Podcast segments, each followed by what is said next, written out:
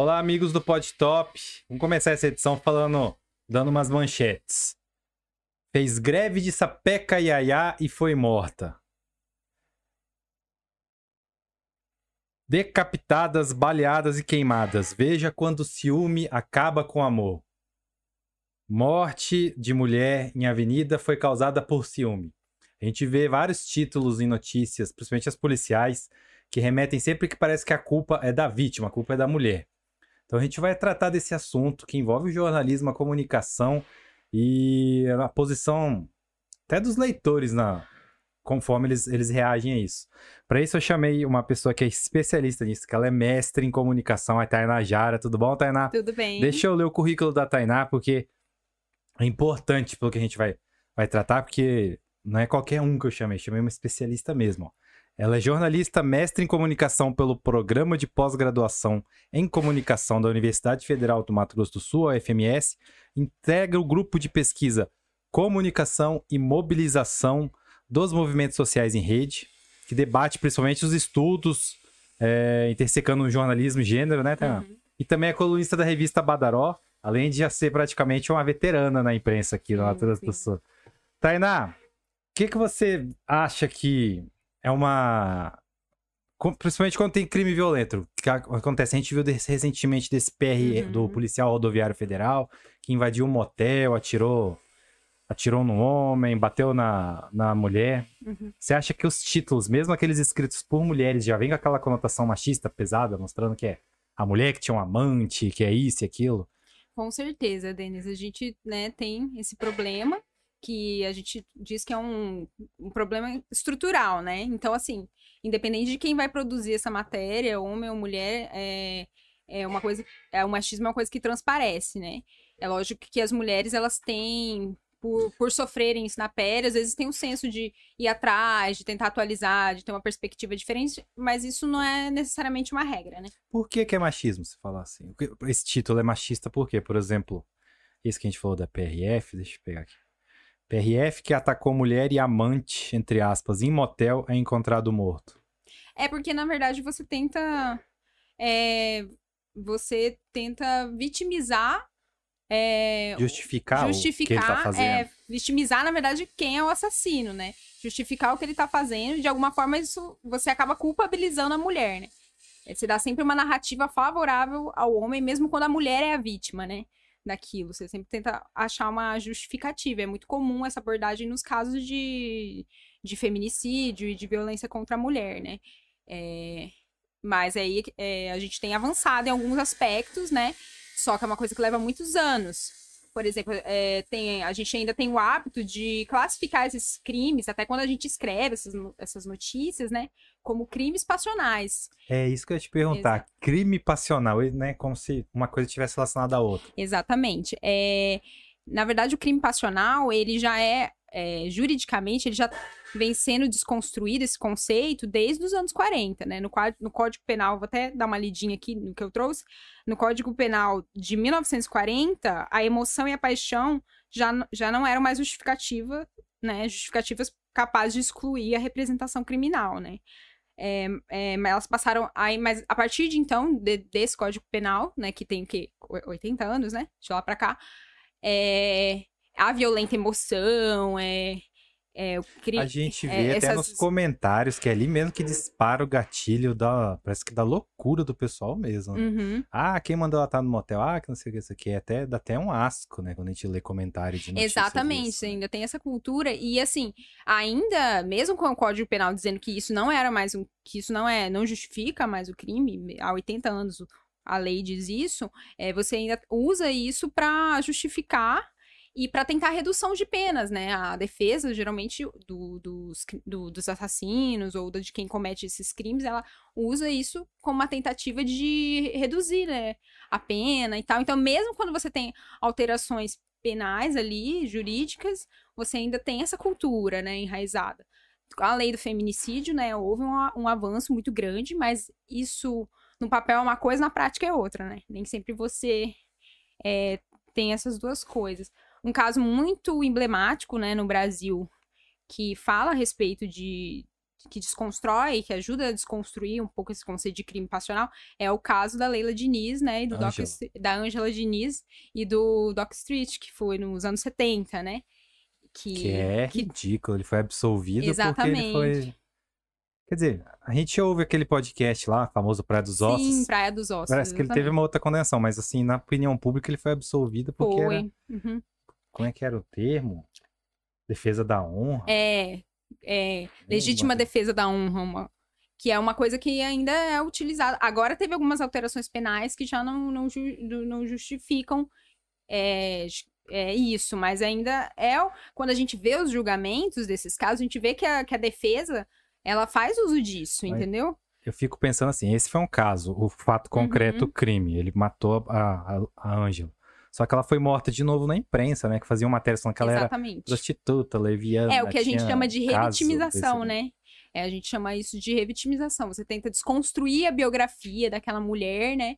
Nisso você acaba, a imprensa, ela acaba contribuindo é, para a própria defesa do, do, do assassino, para ele se safar daquele crime, né? E para ele não ter uma pena menor. Então a gente acaba sendo essas abordagens elas ajudam a gente a ser cúmplice, né, de alguma forma, de, desses crimes. E é estranho ver a raiva que o pessoal fica da mulher, né?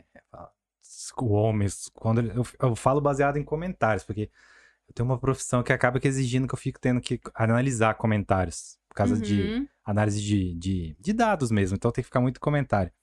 Você vê que o cara tá, ele consegue expressar a raiva dele num comentário, da raiva da mulher, né? E fica, ah, que essa vagabundo tava no motel. Ah, que também. Por que, ela não tava na igreja? Ah, umas coisas assim. É uma raiva muito grande que. É, sim, o que, o que a gente esses acaba. homens frágeis aí tem, né? É, o que a gente acaba abordando, a forma como a gente acaba abordando esses casos na, no noticiário, ele não vem do nada, né? É, é justamente isso é uma coisa cultural. E com essa coisa das redes sociais, da gente ter essa interação do público ali de forma imediata, de uma forma mais horizontal, lógico tem o seu lado bom, ter a participação, mas você acaba, é, de alguma forma, tendo um termômetro que a, a, leva a gente, às vezes, a abrir mão dos nossos parâmetros éticos, né?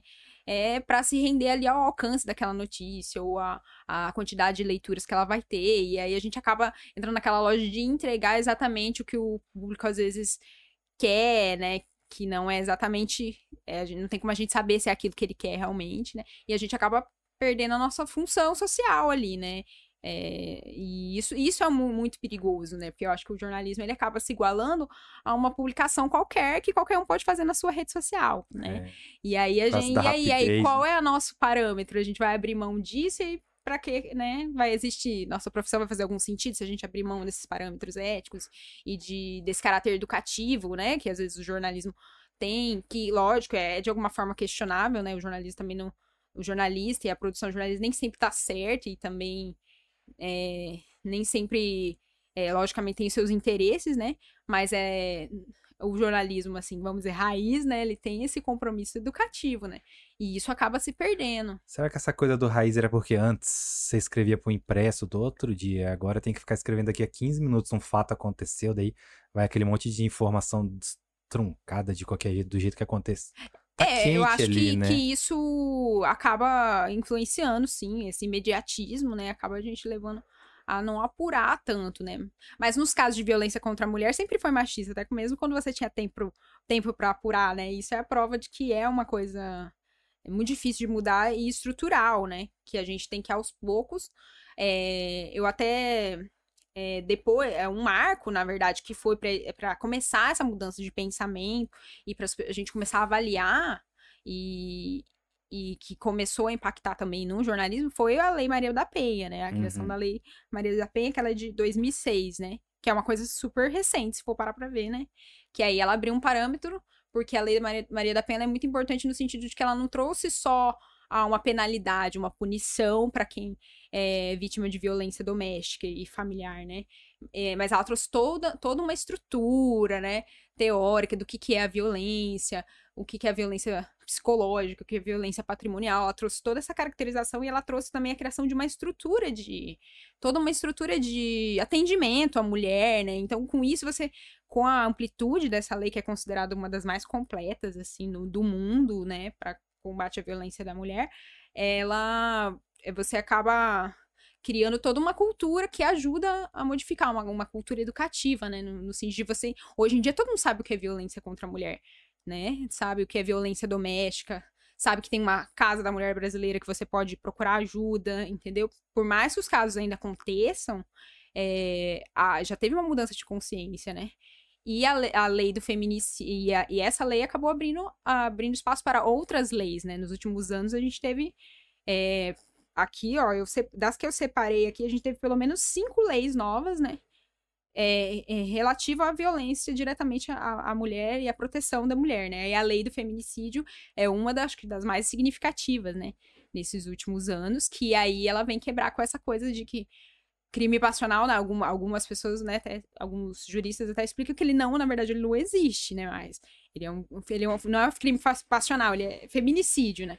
Ele pode ser crime passional numa questão muito específica, assim, né? Um caso muito específico. Mas a maioria do, do, do que era considerado crime passional, na verdade, é feminicídio. Então, das pautas que você cobria na sua, na sua carreira, você lembra mais emblemática essa questão? Eu cobri muito pouco polícia, na verdade. É? Eu mais, assim, lia, né? Muito. Mas eu já tive que, que, que dar desdobramento de casa, acompanhar a audiência. Uma das audiências que eu acompanhei, inclusive, foi a da Maiara Amaral, né? Do feminicídio da musicista Maiara Amaral, que depois eu estudei o caso dela, né? Na, na minha dissertação de mestrado.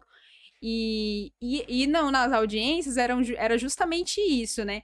A tentativa de desconstrução da história daquela mulher, da biografia dela. E o mais é, chocante para mim, quando eu cobria isso, é que as munições, né, que, que a defesa de, de, desses assassinos usavam, é, no caso dele e de outros são assim, né? É, era justamente as nossas matérias jornalísticas, né? Uhum. Eles usavam, a gente dava munição então, para eles isso que eu ia, defenderem, né? Eu ia tava aguardando para falar. Esse é um caso que você fez, é uma tese de mestrado a uhum. respeito. Uhum. Eu lembro bem no começo, depois até gerou uma uma nota da irmã dela, que é jornalista também, nossa colega, que tomou proporções assim no Brasil todo por causa do jeito que estavam retratando a irmã dela no começo. Eu lembro que davam tanta Acho que nessa coisa de querer dar matéria rápido, pegou aquela versão que tinha dois caras no motel com ela. Aí eu lembro que a opinião pública Dois caras começou... inocentes, inclusive, é, uma coisa que foram assim, apresentados fala, publicamente como suspeitos. Na verdade, eles não tinham envolvimento com o feminicídio, mas eles foram apresentados à sociedade como suspeitos. Que tava tendo uma orgia, uhum. né? E eu lembro que tem, tinha gente, isso eu presenciei, que trabalhava ali junto com ela, anos ali no... Uhum. no liga lá no, na coisa de música. Não vou falar muito também pra, pra não identificar a pessoa. Que aí falou, ah, mas olha aí também, né? Ela vivia com esse povo estranho. E olha aí, eu li lá no, no Campo Grande, no... Enfim, li na imprensa que ela tava lá no, com outros no quarto do motel. Como é que não ia morrer? Isso que é, a pessoa é mulher ainda, né? uhum. né? E por causa dessa coisa rápida que fica todo mundo publicando, publicando, publicando. Tinha aquela coisa que colocavam foto dela, acho que era de biquíni no começo também, né? sim, né? Umas sim. coisas. Era uma, uma colação toda mesmo pra ficar parecendo. Falar, ah, também, ó, quer viver uma vida perigosa, é isso é assim que termina. Parecia que Uhum. No caso da Matar Maiara. ela de novo, né? É, exatamente. É o que a gente fala que é a revitimização. No caso da Maiara. É, Quanto o caso todo? É, na verdade, assim, é... o caso. O caso dela foi, assim, rotineiro, né? A gente foi cobrir um achado de cadáver, né? As pessoas, na época, eu tava na redação, não vão cobrir esse caso é, todo, assim, no começo, mas era um achado de cadáver. E aí as primeiras notícias que eu fiz, que eu incluí no levantamento, inclusive, saíram nisso, né? Como um achado de cadáver e ninguém imaginava que era uma coisa tão, tão grande, que daria tanta, tanta repercussão, né? É, e naquela, naquela época, foi o caso do momento, né? Foi o, o jornalista, ele sempre, quando tem um caso muito grande, a gente fica meio. É, a gente é meio pressionado e também é, aí atrás daquilo, de qual, qualquer novidade a respeito daquilo, né? Principalmente no jornalismo no hard news, né? Que a gente tem que dar a todo momento é, essas notícias. Então, assim, é, é, como você disse, acabou saindo muita coisa rápida. E aí pega a foto do Facebook, aí não pensa muito né, a respeito dessa da questão da família que está em sofrimento, e às vezes, é, quando foi, enquanto ela era um corpo que ainda não tinha identificado, a família nem sabia que poderia ser ela. Então você lá e coloca, vai lá, coloca a foto daquela situação e não, não pensa a, a respeito disso, né? Que é uma coisa bem, bem grave, assim. E aí a seleção de fotos foi uma coisa que chamou muita atenção na carta da, da Pauliane, da irmã dela, né?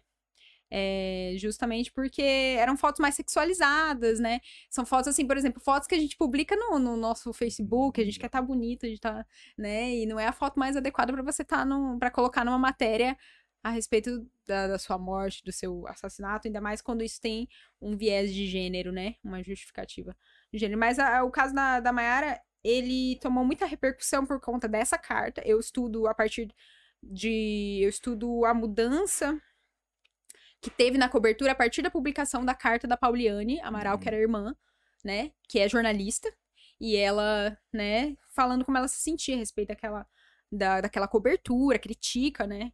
É, com argumentos, com propriedade, né, aquela cobertura, porque ela também estudou jornalismo, né, então ela minimamente sabe o que tá, é, que aquilo não condiz com os parâmetros éticos da profissão, né, e aí eu estudo como a cobertura foi impactada por isso depois da, da carta dela, porque na carta ela reivindica o uso do termo feminicídio. Até então a imprensa não estava usando esse termo. É, a, tratava como homicídio, é, não dizia. E esse é um, um, problema que a gente tem, apesar da lei já ter cinco anos, né? Das pessoas se negarem a usar o termo feminicídio. Essa foi a principal reivindicação dela. Apesar dela ter editado a carta por conta da polêmica, o recado chegou, né?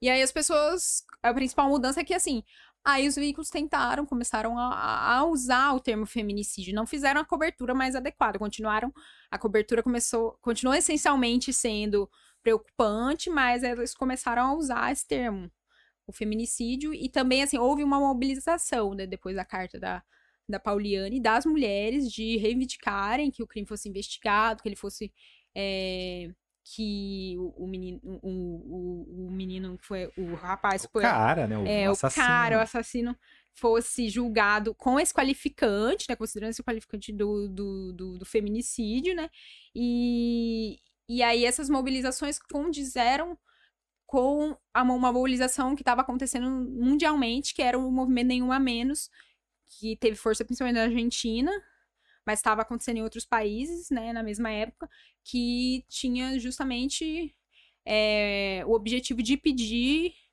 de pedir é, providências, né, com relação aos feminicídios que, que são muito comuns, principalmente na, na, América Latina, né. O Brasil, por exemplo, é o, é o quinto país com maior número de feminicídio, né. Então, é, é, encontrou o feminicídio da Maiara, acabou encontrando esse eco de vozes, né? dessa, dessa mobilização mundial, e aí também isso ajudou ele ter a repercussão que, ela, que ele teve, né? E aí a, aí a mídia acabou, começou a questionar o que, que a gente tá fazendo de errado, né? E teve algumas mudanças, muito poucas, mas que já são consideradas algum um avanço, assim, né? O próprio resultado do julgamento depois, né, teve, teve o, o, é, um impacto disso, né, que foi uma pena bem alta. Uma vez eu conversei com a mãe da Maiara, ela até falou, foi uma das penas mais altas aplicadas em casos de feminicídio, hum. esse caso, assim, no Brasil. Agora deve ter mais algumas, mas na época foi uma das penas mais altas. Então toda essa repercussão é, ajudou. E se, aí eu fico me perguntando, teve essa, essa repercussão externa, né, é, foi essa repercussão externa ou foi a mídia, né? Na verdade, acho que sem essa repercussão externa das redes sociais, talvez a pena dele não fosse essa, né? Se fosse só a cobertura da mídia, né? Porque é uma das audiências que eu acompanhei, o, a defesa dele justamente usou o que a gente tinha escrito, né, para fazer uhum. a defesa dele, né? É, Enfim. É, porque eles precisavam convencer o júri, né? Uhum. Só isso. Você, o, o, júri é complicado por causa disso. Você vai expondo, mas tem que convencer aquelas 20 pessoas. Né? Exatamente. Né? Uhum. Você cria uma emoção ali qualquer, que olha, ele foi levado. Que foi o que aconteceu no Doc Street, né? O advogado dele era bem veemente, e era um criminalista renomado, coisas. assim, e assim, tem a questão também do, né, no caso dele, do holofote, né, que ele queria na época, e terminar com um caso emblemático, né, que aí já entram questões pessoais. Mas um, uma coisa interessante no caso da, da Leila Diniz, é, é Angela. Angela Diniz, eu tô com Leila Diniz na cabeça, é que teve mobilizações na época da, da sociedade civil no sentido de, de, de defender ela, né? Quem ama uma, não mata. É, quem ama não mata. Que aí é uma frase muito emblemática, porque ela rompe com essa questão do, do crime passional, né? É, quem ama não mata, ela separa, né? O que, que é a história do amor e o que, que é a violência, né? Então ela é muito emblemática nesse sentido. Embora na época não tenha sido satisfatório em termos de, de pena, né? É, teve esse, essa, essa, é, é, esse debate foi inserido, né, de alguma forma. E agora, né, com a quarta onda feminista, né, é isso que o pessoal chama os movimentos que estão acontecendo agora, de alguns teóricos já colocam como quarta onda feminista, isso voltou à tona e com muita força e com coisas concretas, né, leis é, que de fato estão é, impactando né, na sociedade e ajudando muitas mulheres, apesar da gente ainda ter números né, muito alarmantes, né. Eu sempre, quando eu tô entrevistando, ó, advogado, médica, enfim, sempre pergunto, ah, como é que é na advocacia é machista, medicina é machista, uhum. você acha que o jornalismo, aqui onde a gente conhece esse recorte que a gente tá, é machista? Como que você se enxerga como o ambiente de trabalho? Como repórter, você fala? Como jornalista mesmo. Uhum. Ah, eu acho que assim. Mas eu falo assim especificamente do jornalismo, que a gente uhum. pensar a sociedade machista. Enfim, a tudo é gente, é machista. É, é, é machista. Fala do meio ambiente obviamente. de trabalho mesmo. É, a gente tem esse problema de machismo. Por exemplo, eu já trabalhei em jornais que, que eu não poder que, que eu fui proibida de que a gente foi proibido de usar o termo feminicídio, entendeu? Sério? Uhum. E Qual que era a justificativa? E a, a justific... não tinha uma justificativa plausível, né? Era esse preconceito ainda, de não entender, às vezes, o que, que é o conceito, qual a importância de usar aquilo. Hum. É mais por um desconhecimento, mas também por, por achar que é um mimimi, uma coisa assim, de, nesse tipo, entendeu? É, e fora essa questão como repórter também, a gente, a gente sente também.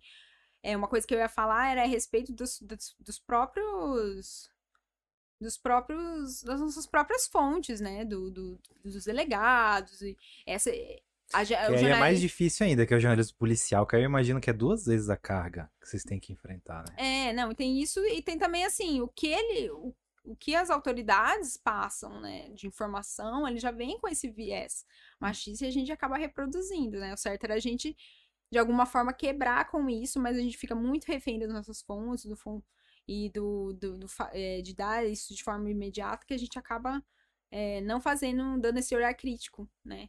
Eu, eu acho, eu fico muito incomodada porque às vezes parece que a gente tá fazendo relatório, né? Que a gente não tá fazendo reportagem. Quando você tá pegando notícia, informação é, policial, é, A gente né? tá fazendo um relatório, porque a gente não coloca, no, às vezes não imprime nenhuma visão crítica ali, que pode ser assim. É lógico que não é uma coisa muito simples, mas assim, é, que você, às vezes, colocando um dado sobre feminicídio, sobre violência contra a mulher, você pensando melhor no seu título, como você disse, assim, trouxe os exemplos do, do título. Eu trouxe até aqui duas perguntas, né? Tem um manual da, do Instituto Patrícia Galvão, uhum. que eles orientam como apurar, né, as notícias.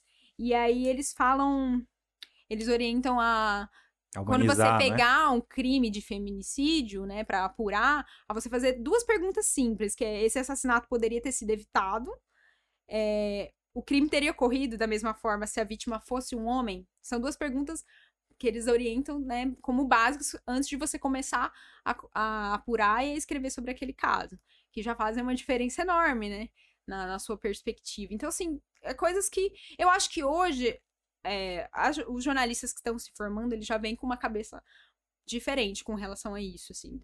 Na universidade já é feito esse debate, né? Tem mais tempo para você analisar, para você pesquisar, é diferente de você estar numa redação tendo que escrever aquilo. Então, essa cabeça, ela já vem mudando um pouco. É, mas você perguntou, na verdade, com relação ao ambiente. Eu acho, assim, que realmente todo o ambiente é machista. Talvez a redação seja até menos pior, do que outros ambientes, eu imagino. Eu acredito entendeu? que tenha mais mulheres uhum. também, né? Tem mais mulheres, só que a gente também não tem tantas mulheres nas posições de chefia, né? Hum. É, o que também não significa que vai. Que, que, te, que é uma coisa, né? Eu já tive chefe, mulher machista. Eu já tive, é, Provavelmente mais mulher, do que... Mais do que, do que o homem, homem, porque elas acabam reproduzindo um comportamento, né, que, é, da qual elas já foram vítimas, de alguma forma, uhum. e você acaba reproduzindo. Então, eu acho que assim, tem uma coisa muito geracional, de uma geração que já foi muito vítima do machismo, reproduz o machismo, para uma geração que, que, tá, que, que já tá vindo com outra cabeça, porque tá né, inserido nesse ambiente mais crítico, desse debate público, até facilitado pelas redes sociais, muitas vezes, né? Então, eu acho que, que rola esse choque, mas tá mudando, tá tendo uma, uma transformação, né? É, só, é, só você ter mulheres também não significa, né, que aquilo vai, vai mudar. Só a representatividade não, não, basta. Quando você tem fontes machistas, né? Quando você vai na polícia e você ouve coisas que você tem que reproduzir, entendeu? É, nosso poder de atuação ele é muito limitado assim mas ele mas é possível de fazer entendeu a gente é muitas muitas coisas atravessam né o jornalismo e a, e a apuração então você falou do policial, eu lembro que tem uma coisa que sempre acontece, que se você pega uma informação, tá no boletim de ocorrência, você vai falar com, seja lá com o delegado, no policial, aí se você faz o questionamento, eles começam a colocar a pessoa, o veículo na lista negra, né? Fica Sim. refém disso. Ah, não vamos passar coisa. Como se a gente tivesse que agir como assessoria deles, né? Só o lado positivo. É. Tem até uns jornalistas que são super assessores, né? Você fala é, coisa assim. Você não pode fazer as críticas, né? Não é. falar, não adianta falar isso, porque lá aquela jornalista não escreve, não fala. É uma coisa mal muito, da polícia. muito cultural, né? Isso também. E assim, o... a questão da da gente fazer muito jornalismo baseado nessas fontes oficiais. A gente não foge muito disso, né? De fazer coisas diferentes disso. A gente fica meio preso a essa, essa rotina, né? É... E aí, se você às vezes não fala, né? Ou se você faz uma crítica, que eu já vi casos da gente fazer, por exemplo, críticas à polícia, críticas bestas, assim. Não é nem uma crítica de verdade, eu digo se considerar isso. Assim, simplória, ser né? tirado né? do grupo de, de, uhum. de assessoria, criado, né, para enviar as coisas é, e ficar na geladeira. Então, assim, é, é uma mudança que tem que, ter, tem, tem que estar tá em todos os âmbitos, no Estado, inclusive, né? Ali é o Estado agindo é, de alguma forma, é, oprimindo, né? O, o jornalista, o, é, o, policial, a pessoa, é, representante da segurança pública, ele é um, um agente do Estado, né? E, e, isso é bem complicado, assim. É aí é nesses casos que é muito difícil pra gente agir, né? Pra gente agir de alguma forma, assim. E o caso mais. E, e, o fato de ter, será que a Casa da Mulher Brasileira aqui fica mais. Muda, mudou um pouco assim a cobertura nessa questão de feminicídio? Eu acho que ajudou muito. Uhum. É, quando eu pesquisei o caso da Maiara, eu também. Era um. Foi 2017, eram dois anos depois da aplicação ali da, uhum. da Maria da Penha, mais ou menos. Já tinha a Casa da Mulher Brasileira aqui, então você já tinha um, uma delegacia, né, especializada em fazer essa pesquisa, um lugar que você ia para apurar essas informações e, e lá você tem né, as delegadas preparadas para esse tipo de caso e isso facilita muito para o jornalista, é, inclusive na hora de escrever, né, porque você tem ali um, uma pessoa é, que foi preparada para aquele assunto, para é, recebeu a, cap a, capacitação necessária para lidar com esses casos. Então, isso faz uma diferença imensa. O triste é que, assim, aqui foi uma, a primeira casa da mulher brasileira foi em Mato Grosso do Sul, mas justamente porque os números aqui eram do muito Brasil. altos. É, do Brasil. É, e os números aqui eram muito altos, né? E ainda são. Eu peguei aqui os dados do Fórum Brasileiro de Segurança Pública de 2020 e Mato Grosso do Sul continua entre os estados mais violentos, teve um aumento de 40% nos números de feminicídio durante a, a pandemia.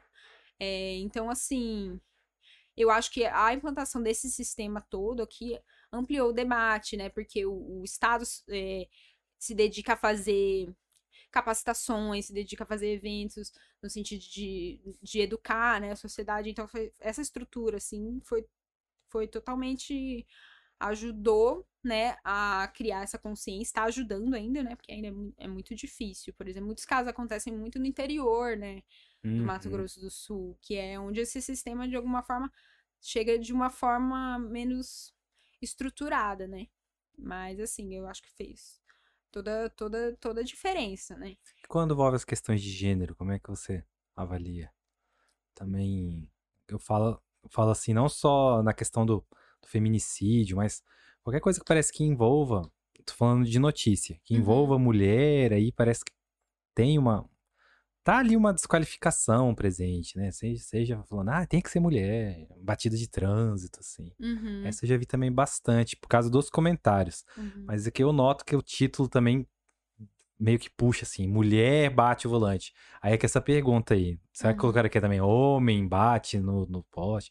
Aí ia ser só assim, motorista bate. Uhum. Você já notou assim? Não, eu acho que, que, que, acontece isso também, uma desqualificação, né? Ah, mulherada, é, aí, aí coloca lá alguma coisa, é, o fato, né, que aconteceu de usar. É, parece que tem uma permissividade, né, em você desqualificar a mulher, né, na hora de, de usar essas expressões, parece que e parece assim que a mulher está sempre aberta, né, a uma a uma coisa mais é despojada, a um termo, a você usar um termo mais despojado e eu não lembro de nenhum um exemplo agora, mas assim, acontece muito isso fora da, necessariamente da, da, da, da editoria de polícia ali, né? A cobertura policialesca, assim, é lógico que ela dá muito mais brecha para para ter essa desqualificação, essa estereotipação da, da mulher, né? É, mas isso acaba atingindo as outras, as outras áreas, com certeza, sim. Foi ontem que entrou em vigor a, Lei Mariana Ferrer, foi, né? É, tem essa lei nova, né, uhum. da Lei Mariana Ferrer. Eu não tô muito, muito por ah, dentro dela, não. Porque eu vi que aconteceu um caso parecido de novo, né? Eu vi uma influenciadora falando que ela foi dopada e foi Acho que ela foi vítima de violência sexual também. Né, então, um esse assim. é, mais, é, é mais uma da, da, das leis que vem nesse sentido de ajudar, né, a, de defender a mulher, né. Todo esse mecanismo, é, você vê, é, é, em pouco tempo, né, que vem com essa influência da pressão dos movimentos feministas, né, de procurar e de fazer as denúncias.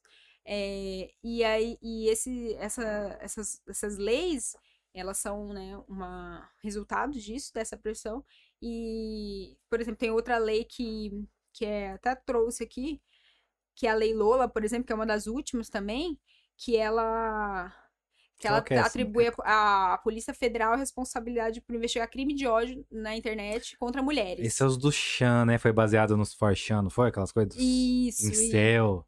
Uhum. Da aquela blogueira que foi atacada, né? A Lola, por isso que chama Lei Lola, né? Uhum. Que ela tinha um blog e ela ah, foi isso tá atacada. bem a ver com essa coisa do ódio uhum. com mulher, né? Que os caras ficam criando. E tem outras, né? Depois da lei, a Lei Maria da Penha abriu uma porta grande. Teve a Lei Carolina Dickman, né? Que foi quando teve os vazamentos, né? De fotos íntimas, que vem todo... É, atualizar também essa questão das redes sociais, né? Nossa, isso é uma coisa bem...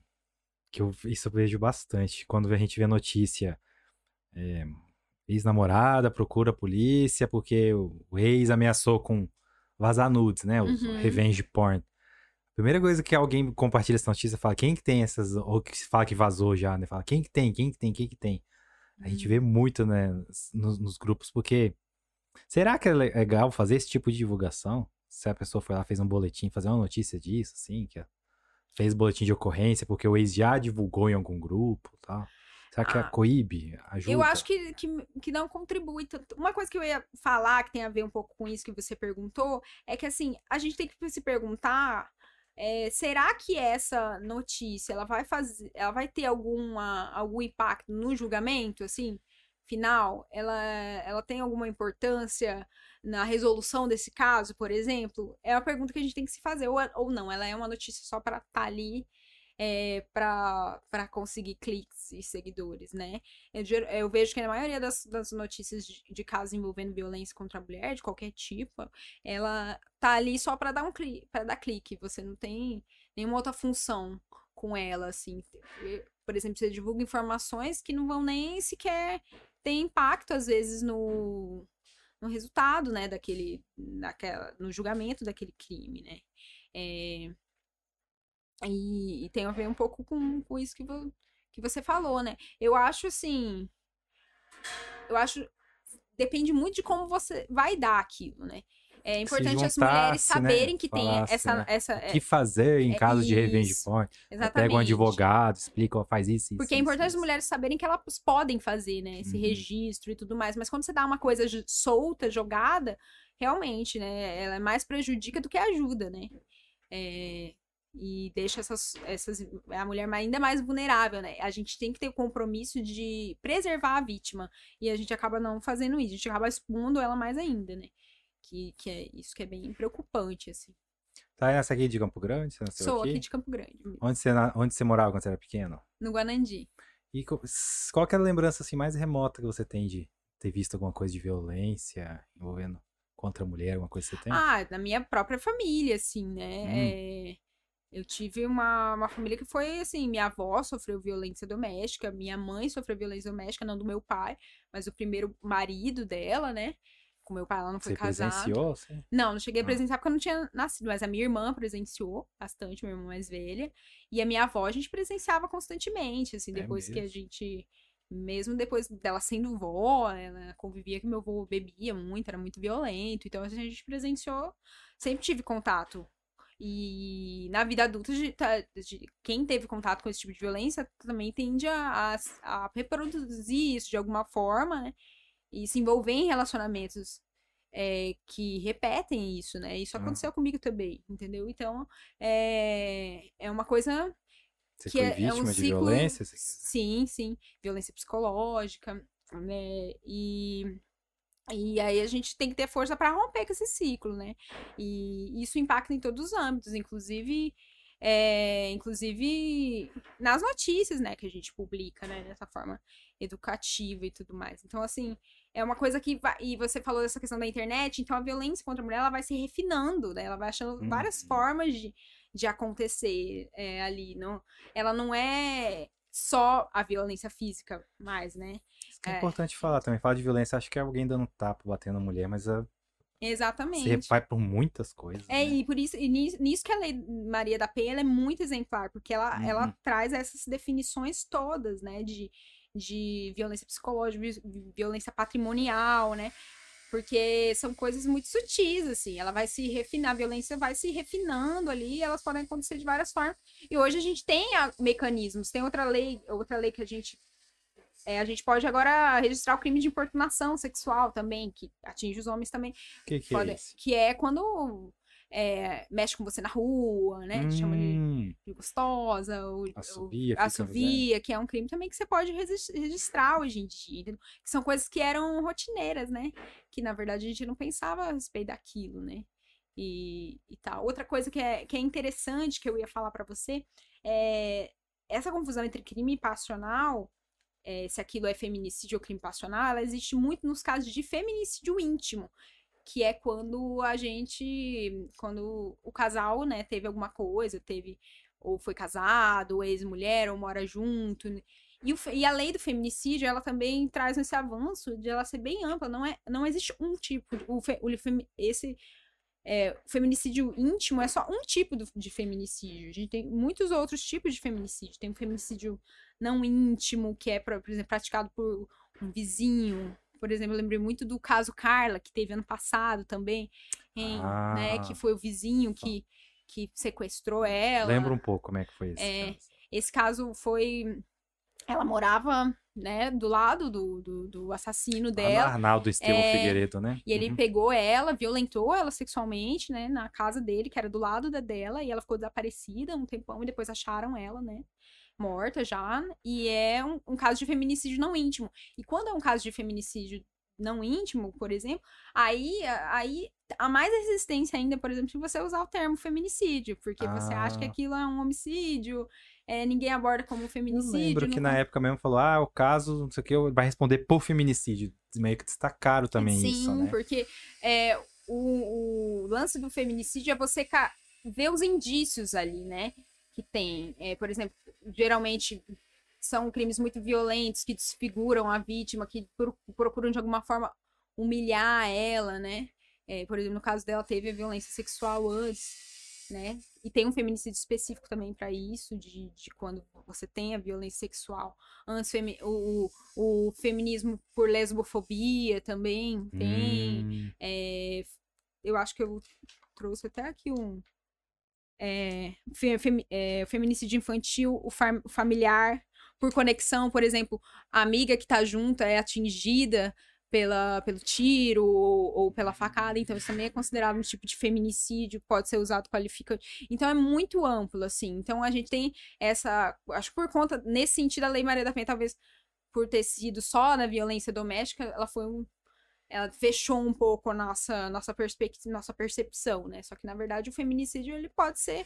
é, não precisa necessariamente ser com alguém que você se relaciona. que parece sempre estar ligado a essa ideia, que é ali um, um casal, entre aspas, né? Mas ele é.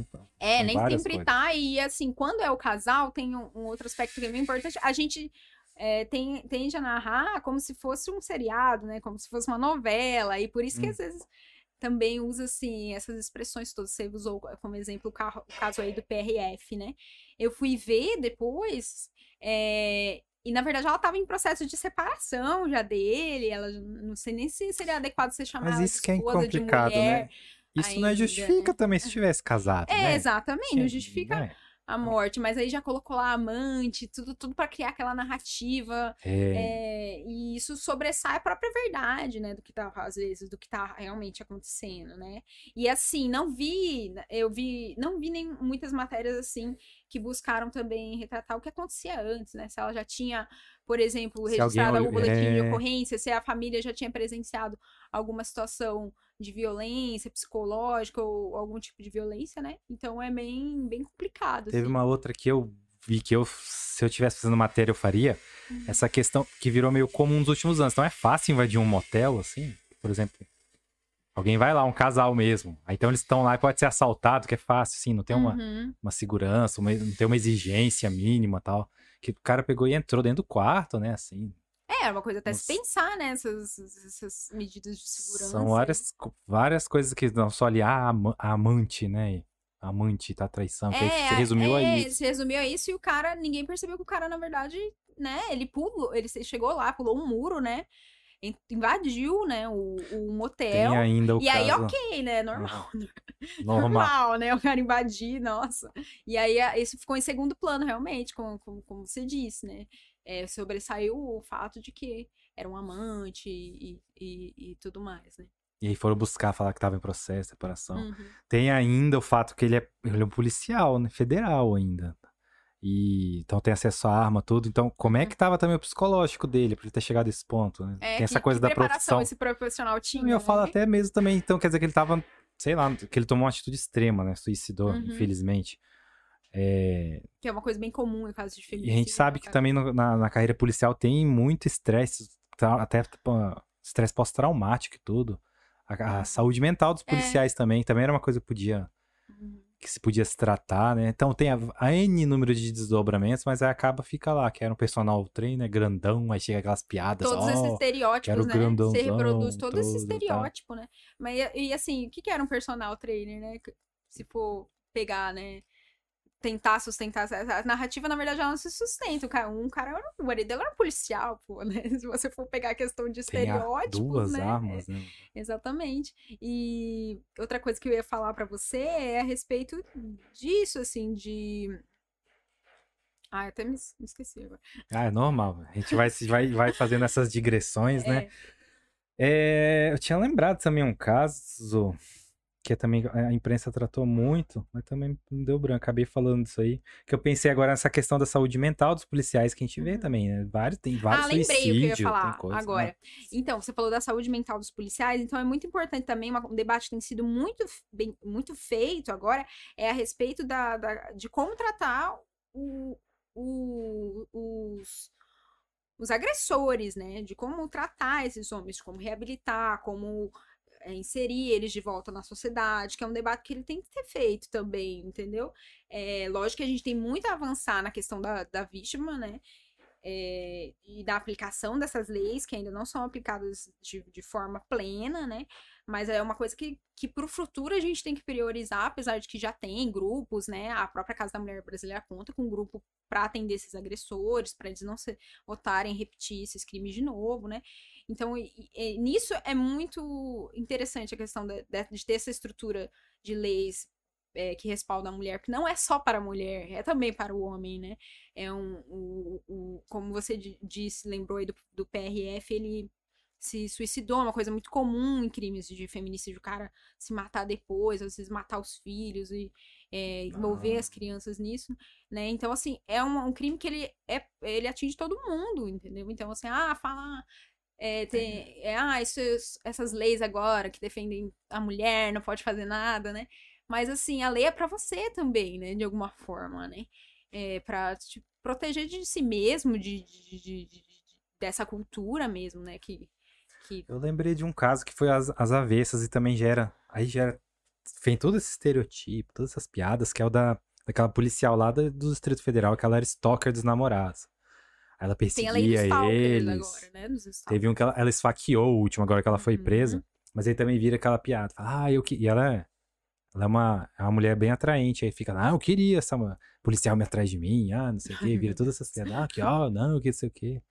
Também banalizando até, ó, que também é, que ela usava também do poder dela como polícia pra fazer ameaça aos caras, tudo. É bem, uma história bem, bem sinistra que tá Então, é, acontecendo. o relacionamento abusivo, né? A, o problema psicológico, ele pode atingir o homem pode ati- atingir as mulheres, né?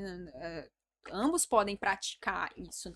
A gente só tem aqui um fator específico, né, do Brasil, que é esse na quando eles foram cunhar esse esse termo feminicídio que se desenvolveu com esse significado que tem hoje mais assim no México lá é, lá algumas pesquisadoras mexicanas elas falam de feminogenocídio né que é Hum. uma coisa que é uma coisa muito recorrente na América Latina então algumas classificam como o que ocorre é um feminogenocídio então por isso é necessário uma estrutura para atender né para defender as mulheres nesse, nesse sentido, porque é um número muito maior, né?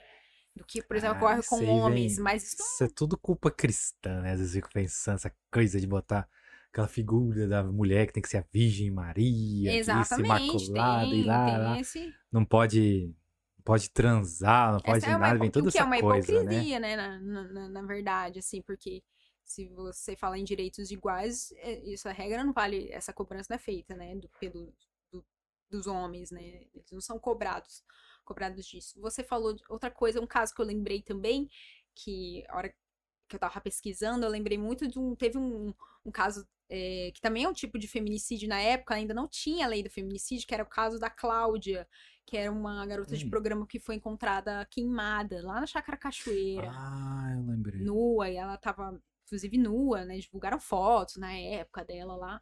E na época ainda não existia o crime de feminicídio. E é um tipo de feminicídio, tem um feminicídio específico que é uh, por prostituição ou ocupações estigmatizadas. Seria um que também tinha uma outra colega dela que ela também foi torturada junto. Ah, eu não também. lembro muito bem, mas eu acho que, que Ah, acho que envolvia, não é assim. isso, mas também lembro de um que mataram a mulher e, e torturaram ainda a outra E na época, dela. assim, ninguém nem falou nada que aquele, aquilo poderia ser um crime em razão de gênero, né? Eu lembro Hum, que.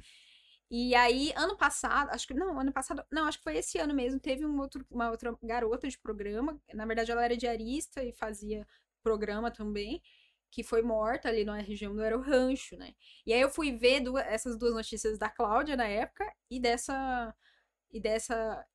Dessa outra mulher que eu não lembro o nome agora.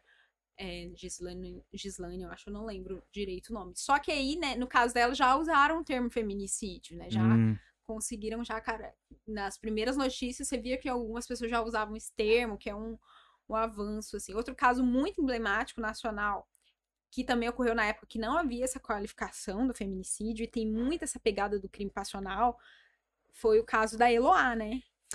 é isso aí. Inclusive a imprensa tá, é cúmplice ali, né? Cúmplice, foi cúmplice, Cúmplice. fez daquilo um, um show, né? Aham. Um, um espetáculo. A Sônia Abrão E- entrevistou o cara ao vivo. ao vivo e eles falavam coisas do tipo é, ah, ele vai dar tudo certo, eles vão sair daí Tadinho, é vão um casal casar. apaixonado, é, eu lembro. Exato, e, Ridículo. assim, totalmente naturalizando aquilo que estava acontecendo, passando a mão dele, na mão na, a mão na cabeça, né, do- dele, e, aca- e fora toda a operação policial desastrosa, né, É, sob a foi. pressão ali do, do- dos veículos de comunicação cobrindo aquilo como se fosse um reality show. Então, assim, a gente tem muitos casos, assim, é, coisas que eu acho, assim, que talvez não aconteçam mais.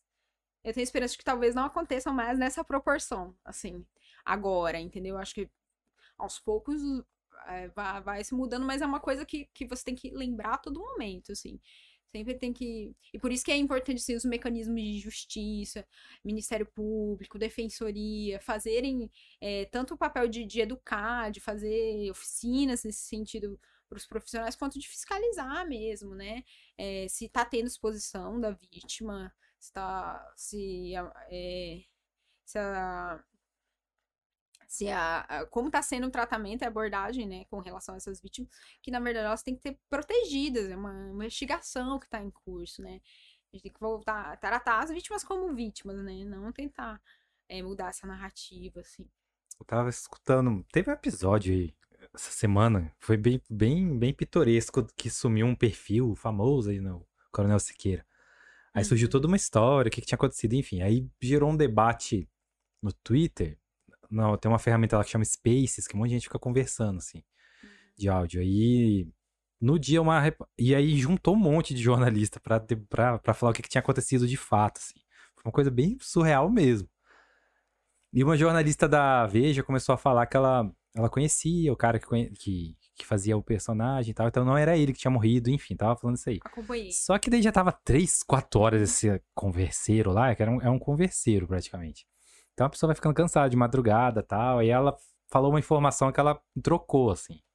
Ela falou que um- um veículo tinha feito uma coisa, mas era outro. Aí o cara da matéria, que tava defendendo uma outra versão, se sentiu ofendido, falando: olha, ele tá me acusando disso. Aí começou um bate-boca, aí veio na mesma da hora. Ele falou: Puta, qual que é a palavra que ele falou? Não é deslocada, qual que é? Descontrolada. Uhum. Falou, Você tá descontrolada. Aí já. Aí vira, aí, aí veio outras. Achei impressionante isso, que veio também outras mulheres, outros. Outros caras também falando, é, ó, calma, olha o jeito que você tá falando, o que você quer, blá, blá, blá. Uhum. Aí virou todo mundo. E dois dias depois, ela que tava certa, era o que ela tava falando. Uhum. Mas tem essa coisa desse, de querer calar também. Ah, quem entra nesses últimos descredenciar, feminicídios, né? Homem Uhum. fala alto, bravo, machão. Aí a mulher, se ela tá se impondo, não sei o que, você fala, ai, ela é louca, né? Olha o jeito que É ela louca, fala. né? E até trouxe algumas expressões que costumam usar pra justificar, né, o crime. É, além do crime passional, né? Fala que ele tava com ciúmes, é muito comum É, falar que que tava falar. que ele tava fora de si, que ele tava descontrolado, você falou, né? do- do- Então, assim, parece que é tranquilo usar esses termos, né, pra falar do, do homem, né? E eles não têm o mesmo peso para as mulheres. E tem muito essa questão, assim. é, que é uma forma de violência também, que a gente passa diariamente, mas é lógico que isso não. A Mariana Ferrer foi vítima disso pelo judiciário, né? Pelo O judiciário. judiciário que sim. promoveu isso em cima dela, essa desqualificação. Né? É o que é, o que é, é muito com- comum, assim, infelizmente, no- nos casos de, de- de estupro, né? É, eu cansei de ouvir, né? Mesmo, na, mesmo assim, a gente sabendo que os registros, os números dizem que o- as denúncias de estupro em relação, quando a- a- as mulheres são vítimas, são muito maiores, é, você sempre vai, ah, mas sempre tem uma dúvida, paira uma dúvida sobre aquilo. Inclusive, quando a gente, é lógico que quando a gente é jornalista, sempre tem que ter, a gente sempre tem que estar em dúvida sobre aquilo, mas você vê que tem uma, um componente machista, né, na, nessa dúvida, assim. Toda vez que é a mulher tem dúvida, nunca é uma Como é que é a certeza. pergunta clássica, né? Como é que é? Mas, ah, mas não sei se é. Mas será que ele queria isso mesmo? Umas coisas assim, né? Sempre tem uma, Uhum. umas perguntas que fazem. Ah, o que será que ela fez, né? Ah, É, que é, será o que ela? Mas o que será que ela fez também? O que será que ela fez? Uma coisa que eu lembro também bastante, você falou dessa época é, de repórter, assim, é, quando teve o caso do João de Deus, Hum, é, dos abusos, começou as denúncias, né, de abusos, é, eu também a gente recebeu orientação na época de não replicar as notícias de denúncias do João de Deus. por quê? E a justificativa é que isso poderia ser como se fosse um, um caso escola base. Ah, Entendeu? Só que assim, cara, o caso escola base eram crianças, né, muito pequenas. é, e no caso do João de Deus eram mulheres. E as denúncias, assim, chegaram a tri- 30 num dia Quando só. veio à tona já tinha um, um volume alto, São né? mulheres, mulheres adultas, né? E você querer comparar isso com um caso envolvendo crianças pequenas, assim, você coloca a mulher num- numa situação de descredenciamento enorme. E aí isso, isso transparece nas coisas mais corriqueiras, né? Eu tava vendo uma reportagem esses dias de blogueiras e influencers, né, digitais, que estavam, que reclamavam muito, assim, que quando elas colocavam uma opinião mais forte, mais concisa, por exemplo, nas redes sociais, tinham muito mais comentários questionando aquilo e criticando do que os perfis masculinos, né? É, quando homens faziam é, críticas no mesmo sentido, sobre o mesmo assunto, eles quase nunca eram atacados, e as mulheres. Então sempre paira essa, essa dúvida, é, a mulher sempre tem que provar alguma coisa, né, pra, pra dizer o que ela tá falando. E isso é uma forma de violência, né? Você colocar aquilo em xeque sempre. Intimidação, um monte de Uhum. coisa diminui lá embaixo, né? É. Depois a pessoa vai até o suicídio também. É, e assim, porque ela não vê saída mais, né? Desestimula. é, por exemplo, uma coisa muito comum né, também que, que a, a Lei Maria da Penha fa- fa- é, fala e tenta evitar com essa estrutura toda que ela cria de atendimento específico, né? Que é a rota crítica, né? Que a mulher, para Hum. fazer uma do. é, a rota crítica, o que, que é? Quando a mulher ela tem que repetir aquela história várias É. vezes, né? Repetir pra Que quem. desgraça, né? É, e aí ficar relembrando aquela violência várias vezes. é, Que que, cor que é a sua saia? Onde você tava? Qual que era o cor do carro dele? Mas Uhum. a pessoa, né? Tá no trauma é, ali. É bem complicado, assim. E você passa. a- quando você tem a estrutura de atendimento que nem a Casa da Mulher Brasileira, é menos, obviamente, né? Porque você já tem um público lá qualificado para isso. Mas se você vai numa uma DEPAC fazer. Se, tipo, se você na sua, na sua cidade não tem essa estrutura, você vai numa DEPAC, você vai fazer isso. Você, vai, ter que, você vai ter que explicar pro policial que vai lá no local do crime, você vai ter que explicar na delegacia, você vai ter que explicar. que Nossa, explicar, nem só isso. Eu lembro. É, de que nem você falou, né? Aqui tem a Casa da Mulher, Mulher Brasileira, aqui em Campo Uhum. Grande. Mas do interior aí eu vejo até agora que estão implantando um negócio de sala lilás, mas depende de um monte de É muito coisa, restrita, é envolve. uma estrutura restrita. Tem que participar prefeito. Envolve muita gente, então eu vejo que tá meio. tá, tá caminhando assim devagar, mas. E os crimes não param, né? Todo Uhum. dia aumenta. Eu lembro, tinha uma vizinha, quando eu devia ter uns 13 anos, então 20 e poucos anos atrás. Ela, acho que o marido dela bateu nela, discutiu tudo, e ela veio lá pedir ajuda pra minha mãe e tal. E minha mãe falou: Não, isso aqui vamos na delegacia. Uhum. E era sexta noite, f- nessa época tinha uma delegacia 24 horas lá na. É perto de onde é a DEPAC ali, só que era do outro Uhum. lado. Aí foi lá, conversou, era um delegado, tava lá, ele pegou, ligou pro marido dela, ele falou: Não, ele vai deixar você voltar, pode ir lá voltar, não sei o quê.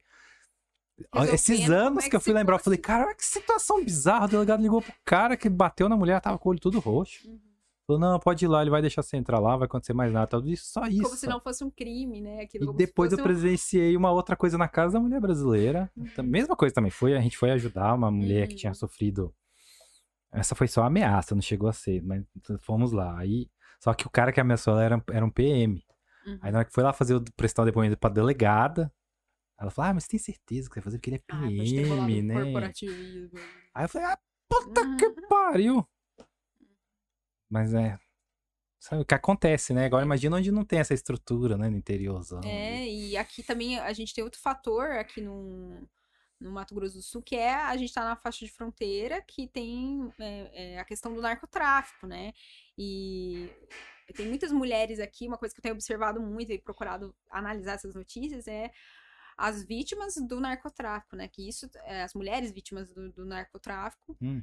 E isso também é um tipo de feminicídio, né? É, Você é- fala as que são presas porque estão fazendo. Estão as que- violência as que, mesmo. As que, as que morrem mesmo, Ah, né? tá. Os crimes, quando envolvem mulheres, eles são também Igual daquelas- violentos, daquelas gen- eh, duas irmãs. Eu lembro muito de um caso de duas que irmãs Foram executadas. foram né? executadas de uma forma super brutal, assim, parece que elas, uma E ainda delas eram filmaram, né? envolvidas, né, com, com pessoas ligadas ao tráfico. Então a gente tem esse fator que, que assim, o, o narcotráfico também muitas vezes envolve o tráfico de mulheres, né, é, a prostituição. Então, assim, é, tem esse, esse outro fator aqui em Mato Grosso do Sul que, é, que, que justifica a gente ter essa estrutura, né, também da, da Casa da Mulher Brasileira. E fora a, a própria situação de fronteira, né, de você ir e vir, e também tem um paíszinho que é também igualmente, né, machista e tem essa cultura, né, latina de ser, né, essa é, cu- cultural, essa questão cultura de ser muito machista também nos países latinos e, e um país que também não tenta ah, essa estrutura toda de, de combate, né, à, à violência contra a mulher. E então só aqui em Mato Grosso do Sul é interessante nesse sentido que tem, são vários fatores assim que, com, que contribuem tem a questão da mulher indígena também, entendeu? Que é outra que, é- que as mulheres indígenas elas não conseguem nem fazer uma denúncia, né? Por, porque a pessoa acha que ah, indígena é, pro- é responsabilidade federal e a pessoa não e mistura todas Tem- essas tem coisas exatamente aldeias, né? Tem estrutura. e, e tem toda essa, essa questão também, né? Aqui é, é muito. É, um, é uma região em que ocorre. Isso ocorre. Tem várias facetas, né? A violência contra a mulher tem várias facetas. assim. Eu lembrei de um caso, foi bem recente, não sei se você acompanhou, daquela menina que ela foi presa em flagrante lá porque tava extorquindo um cara. Ai, joga... Aí botaram que era o termo sugar daddy, então você chegou a acompanhar? Cheguei, cheguei. Você viu como é que era também? Também botava sempre a, a foto dela lá. Era um caso que eu peguei, fui investigar mais coisas, assim, pra ver o Uhum. que, que tava por trás. Fui, procurei todas as conversas deles lá, conversei com os advogados, pra ver como é que chega a esse ponto, né? Mas também ele também foi. Você acompanhou? Você viu a- essa questão da extorsão do caso ali ou não? Eu, eu vi assim por cima. Ah, Aham. é, eu acho que merecia até. vou ver, assim. A gente Aham. começou a fazer aqui no Top Media até umas reportagens pra ver o que que tava por trás. Que o cara foi o primeiro hacker condenado no Brasil, teve Ah, umas olha coisas só, essa eu assim. não sabia. E as conversas deles, assim, também é bem. As conversas escrota mesmo, do jeito que ele fala. Ah, que Uhum. você é uma putinha, que não sei o quê. Uhum. É bem pesado, assim. Dava pra ter mais os dois lados. Eu tentei. Conversei com a irmã dela pra ver se ela queria conversar tal, porque ela ficou ali totalmente como uma. Sei lá, pistoleira, bandida, que tava Uhum. extorquindo um pai de família, uma coisa assim, como Não. se tivesse. O cara que deu. Aham. É que é surreal essa coisa de Sugar Daddy. Aham. Ele falou assim que dá pra entender nas conversas que ele ia dar um dinheiro pra ela pra ela morar no apartamento perto da casa dele, assim, aí eles ter se encontrar no final de semana pra transar. Ia ser uma relação assim, aí ela foi e fez o pré o contrato, o cheque calção, umas coisas assim. Aí ele pegou e falou que não ia mais fazer isso. É um rolo do caramba, assim. É, essa violência por estigmatização mesmo, né? Quando as, E as ela, pessoas Aparentemente ela não é garota de programa, mas aí nas notícias ficou que ela é Aham. tolerando e que é e cretina. Não, e mesmo se tal. fosse a garo- garota de Também, né? programa, né? Porque É um que- contrato de que- prestação que de é serviço, duplamente- sei lá. A abordagem é duplamente machista, du- du- duplamente é, escrota mesmo, né? Porque, é, porque já- você já é desqualificada porque é mulher, aí você é desqualificada porque você tá numa profissão é, que também é desqualificada, né? E aí parece que, que, que as pessoas se sentem no, no direito, né? de, de de humilhar, né? Mais ainda aquela, aquela pessoa, assim. Então é. Ficou. Aí chama atenção e deu, deu clique. Não, e caramba, ela né? sempre é, é- é- Eu vejo nesses casos que é, é sempre a foto dela que vai, né? É, É. sempre. é, é, a imagem da mulher que é explorada, tanto quando ela é vítima, quando ela, quando ela, quando ela- é realmente culpada, né? Tipo, essa que tá extorquindo, né? Então, assim, é uma. É muito difícil, né? Porque sempre essa exploração da imagem da mulher. Por quê, né? Por que isso? É, porque que quando é homem a gente não dá a mesma exposição, entendeu? É, é, embora a gente. A gente tem que ter um parâmetro, né? Na verdade, a gente tem um parâmetro que, que é desigual, né? Funciona de um jeito pra mulher e funciona de outro jeito pro, pro Eu- homem, né? Eu acho assim, também agressivo quando eles. Quando criam essa linguagem, que nem quando querem atacar o Bolsonaro. Que fala um monte de coisa, rachadinha e tal. Mas aí parece que a- a- os adversários dele já perceberam que é bem sensível a ele, a turma dele, quando chama ele, por exemplo, de corno. Ou de brocha. São tudo coisas que, tipo, envolve a esposa dele até, né? Tanto que ele até reage. Dia que saiu uma história, alguma coisa envolvendo ele ser chifrudo, tudo no outro dia ele faz aquela cena ridícula lá. É, que eu já dei bom dia pra minha mulher. Ou... Aquela coisa lá, né? Aham. Ele É acaba bom dia. comprando, né? Mas o fato aí. de ficar usando, até setor progressista, fica usando mesmo essa coisa de falar que o ministro tinha caso com ela tal, fica assim, até desqualificando a esposa dele também, pra atacar É, ele. essa né? semana eu vi muito aquela do Do instrutor de judô É. dele, né? Uma coisa assim que pra mim soa É. muito homofóbica, né? É, do, e aí, e fazer o é mesmo jogo progressista deles, comprou né? e ficou E falando, fazer o mesmo ah, jogo que dos caras, engraçadinho e não sei o que. E na verdade, a postagem que eu vi, eu, eu bati o olho e falei, cara, eu, eu achei homofóbico, assim, é, Ah, né? é, né? Você tentar desqualificar ele por, por um caso que talvez ele tenha tido e, né, que é problema Só porque dele. sabe que ele vai, vai mexer com a cabeça dele. É, e essa questão. É, a gente tem. não- é uma coisa que não tem como ter um, lado 100% certo ou ter lado, né? Então, É uma coisa que, que afeta todo mundo, senão é aquilo, a mulher não seria machista, né? E, na verdade, a gente tem esse problema também, né? Da, da- é, é cultural, tá? Em, todo, em todos nós, né? Que a gente tem que se desconstruir a todo momento. É, por exemplo, a- o meu grupo de pesquisa lá, que todo mundo Hum. é só mulher, né? Todo mundo considera feminista, mas a gente tá todo mundo num processo de desconstrução. Eventualmente é lógico que a gente reproduz coisas machistas, né? E sem. Por isso que é importante a gente parar, pensar sobre aquilo que tá fazendo e, e tudo mais. Mas é uma coisa que tá todo mundo sujeito e a gente tem que, sempre, sempre crítico e tá disposto a desconstruir. Eu vejo que as pessoas elas têm muito uma resistência muito grande de ah, é, é assim mesmo, eu penso assim, não vou mudar. De, gente, tudo bem, mas o jornalismo ele não pode ser assim. Ele tem que É. acompanhar o seu tempo, entendeu? Porque senão ele fica retrógrado, ele fica velho, ninguém mais quer ler. E, e a pessoa dá tchau mesmo. Ainda mais agora que a gente tem uma fonte de informação inesgotável. Se ela não quer ver aquilo, ela vai desligar a TV, ela não vai ver, ela vai lá pra fake news dela que, que ela que agrada, agrada e é o que ela quer ouvir, entendeu? Então a gente tem que ter, a gente tem que saber separar, é, é, se destacar nesse ambiente de, de intensa rotatividade de informação, entendeu? O jornalismo ele tem que se fortalecer e estar tá sempre atualizado, né? Tem, é, agora é um momento muito propício, né, para debates, assim, apesar de a gente ter esse crescimento do autoritarismo, ao mesmo tempo tem esse fenômeno de, de, de outros debates estarem surgindo, de questão racial, né, de, de Apesar desse momento que a gente está vivendo, uhum. que é horrível desse governo, parece que todos os movimentos estão fortalecidos, né? Você sente isso, né? Sinto, eu sinto, sinto muito. E sinto que a gente tá que a gente tá muito, assim, refinou bastante o nosso é. debate, assim, que agora a gente, ah, eu estou me preparando para que vai, que para um momento que talvez venha, que isso se cons consolide, né? Assim, a, a, própria, a própria Lei Maria da Penha, a própria lei do feminicídio, todas essas leis são prova de que isso está se concretizando, né? É lógico que a gente passa, passa agora por um momento de de ruptura, assim, que as coisas ficam meio suspensas, mas assim, acho que tá tendo uma resistência, né? É, a, não, a gente pode não estar tá tão organizado, mas assim, tá tendo, tem oposição, né? Tem gente, pessoas que discordam. Acho que os tá movimentos estão fazendo. A gente mesmo tá fazendo essa autocrítica entre nós ali, vendo o que que é, o que que não é, né, também. Né? Uhum. Tava muito disperso. Não, e, e assim, principalmente a imprensa, acho que a gente está fazendo também essa crítica de onde, até quando a gente, até onde a gente tem responsabilidade nisso que está acontecendo e que agora nos afeta, né? É, nessa é. questão do, do autoritarismo mesmo, da desqualificação do nosso trabalho, que é diária, né? Então a gente tem que se apegar mais, a, mais ainda em, nessas questões, assim, de, de, melhorar a qualidade do nosso material, do que a gente está tá sendo do que está sendo entregue. É lógico que tem quem, quem se aproveite, né, né? Tem um tipo de jornalista que se aproveita dessa situação e que, e que, e que cresce nisso, né? Mas a gente. É, que cria essas desinformação e coisa, tá. clique, bait, né? E tal.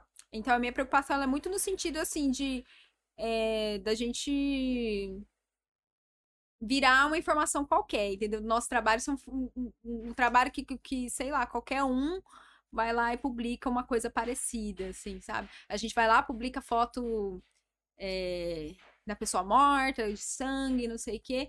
Só que aí você acha também essa foto na rede social, e aí, né? Então, nosso trabalho vai ser reduzir a postagem de rede social, a gente vai se igualar a isso. Nossa, o WhatsApp que vai de fonte é horrível, Exatamente, né? a gente vai se diferenciar de que forma diz para mim é a gente seguir os nossos parâmetros éticos. Talvez eles precisem ser atualizados, cabe essa discussão também, entendeu?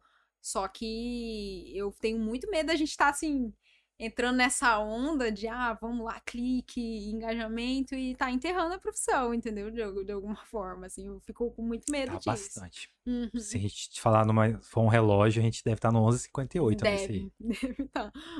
Eu, é, um, é um diálogo que eu tenho até aqui no top direto. Uhum. Todo dia. Porque senão. Não é nem que a gente desqualifica, a gente vai lá para baixo mesmo lá e é, é isso que você falou. Joga Deixa de ser opção. lá pra baixo, né?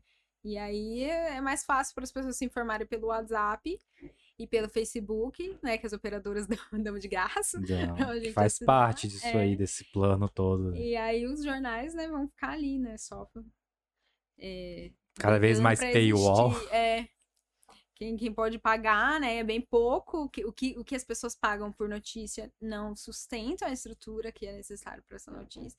Então, a gente, então, assim, as abordagens de casos de violência contra a mulher, é, elas são, não vou dizer um reflexo disso, mas elas são é, um, resu, um sintoma, na verdade, né? É, e por isso que a gente tem que que se atualizasse e renovar e, e tentar acompanhar esses debates aí, porque no futuro é essa galera que vai ler o jornal, entendeu? E a gente se acomoda muito, assim, nesse sentido. Não só o profissional não dá para culpar, jogar essa culpa só no profissional, não, que já é mal alguma. remunerado é. e ainda tem que se qualificar a todo momento, mas é toda a estrutura da imprensa mesmo. Falo, falo dos donos dos jornais tem que ter essa preocupação, entendeu? Ah, os, os, grandes conglomerados de mídia têm que ter essa preocupação, porque até mesmo eles, né, perdem de alguma forma, assim, né? E, e tudo mais. Já perderam muito espaço, né? Então, sei lá, a gente tá vendo cada vez mais gente alheia ao jornalismo ser dona de veículo, né? Corretora, banco. Exatamente. Tem os locais aí que os bancos já estão dando. Em Minas Gerais mesmo, eu tava vendo mais de 70% da mídia lá tá na mão de branco, assim. Aí que interesse que eles querem que a gente leia, né? É, Vai querer jogar mesmo policial mais tosco ali pra dar clique e começar a fazer umas matérias lá falando, é, invista na bolsa, você pode investir na bolsa, mas essas coisas assim. é, fica muito. E usa o jornalismo né? como, como essa âncora, assim, pra, pra atrair o holofote. né? Aham, exatamente. Você trabalhou em todos. Você chegou a trabalhar em impresso, em site? Como é que você tá. Você tá é colunista na revista Badaró, Aham. né? Como é que você vê essa evolução de quando- desde quando você formou até hoje? assim? Ah, vamos dizer, não sei como definir, assim. É, eu sempre quis ser repórter, né? Sempre foi muito tranquilo pra mim essa ideia de, ah, vou, vou ser repórter. É, eu trabalhei no jornal impresso, trabalhei no online também. E tem uma diferença bem, bem bacana, assim, de, é, de funcionamento que, que impacta ali, no, mostra quanto quão, quão versátil a gente tem que ser, né, na, na, na apuração. Mas, assim, é muito, assim, o jornalismo ele me ajuda muito no sentido de, de conhecer as coisas, eu sempre tô apurando uma coisa diferente, acho isso muito, muito bacana, assim, de você sempre estar pesquisando coisas é, e aprendendo coisas todo dia, né? Uhum. E eu trabalhei como repórter muito tempo. É, gosto, sim, bastante. É, só que aí, depois da na pandemia, assim, acho que foi uma coisa bem desgastante. Foi uma experiência bem complicada, assim. É, pelo teor mesmo das, das notícias, né? E pelas também as condições, né, de trabalho, que às vezes foram Você teve Covid? Tive, tive Covid, mas eu não tive Covid, não peguei no meu local de trabalho, eu tava em home Ah. office. Tive por conta da minha família mesmo. Aham. Pe- Peguei Mas você teve que se adaptar ao home office, né? Tive que me adaptar e é uma mudança muito drástica, né? Hum. E essa mudança ocorrendo no momento que você teve manhãs que eu cheguei a dar cinco mortes, né? Notícias de morte de pessoas. Então, assim, foi um. Foi bem complicado trabalhar, né? Mais ainda é complicado. Mas, assim, é importante o trabalho que a gente fez de informar. Acho que se não fosse o nosso trabalho, a situação poderia ser muito mais complicada, né? No sentido, nesse, nessa conjuntura que a gente vive, de Esse, é um, é, negacionismo. e esse foi uma mais. coisa, uma questão que a gente pode falar até de Campo Grande. Como foi importante a imprensa, bem lá na. O povo parece que já faz tanto tan- tempo, né? Abril de 2020, mas isso foi Uhum. agora. Mas era totalmente a questão da imprensa. E ali ninguém buscava o WhatsApp, o Facebook alheio, né? Eles iam mesmo atrás da Sim, notícia, sim. né, cara? Principalmente essa questão da vacinação. Você vê até o também, tipo, os boom. Eu vejo pelos gráficos das audiências. Foi lá em cima, assim, foi surreal a audiência. Uhum. Foi muito. É, os jornais eles bateram um recorde de, de, de, de, de clique, né, Aham. né? Deu até uma esperança na gente. Falou, pô, olha, olha só, né? Então, nesse sentido, foi um trabalho extremamente importante e relevante que eu acho que ajuda até melhorar a credibilidade da imprensa, É. né? no- ne- nesse sentido. De falar da importância da imprensa foi uma oportun- oportunidade muito boa. Aí a questão do. é, Enquanto eu estava trabalhando com repórter, eu tinha essa angústia de, de, de, de perceber que algumas abordagens podiam ser melhores e não eram, né? Podiam ah, ser mais efetivas, impactar de forma mais efetiva. Porque, por exemplo, os casos de violência contra a mulher. Ah, tá. Às vezes o jornal ele tem seus interesses, tem seus anunciantes, mas por que o caso de violência. De violência. Qual o problema de você quê, né? melhorar as abordagens de casos de violência contra a mulher? Não envolve nem interesse eco- econômico. É o jornalismo por, pelo jornalismo, de, de informar e de educar, entendeu? É, é, e, isso me incomodava muito foi quando eu resolvi fazer o, o- o mestrado e falar, né, em busca assim, dessas respostas, assim, de entender por que, que isso estava acontecendo, né? E aí, depois disso, eu terminei o mestrado e quis. é, e mesmo escrevendo factual, eu falar, ah, queria escrever, continuar a pesquisa de alguma forma, e aí a coluna foi uma forma de eu continuar escrevendo sobre isso e aperfeiçoando e continuar lendo e dando uma contribuição, embora assim, você dá opinião é uma coisa muito diferente, né? Pra mim foi, eu ainda tenho assim muita dificuldade às vezes de, de escrever fora desse padrão objetivo e, e tudo mais, e assim, você se expõe muito mais também quando você dá opinião, né? É, e aí com, essa, com esse lance de ter muito cancelamento Ah, e tudo mais, é, mas assim, é gostoso, né? Você passar por isso, é um, é um desafio, né? Tipo, ah, vou, vou fazer, vamos ver o que, que vai dar.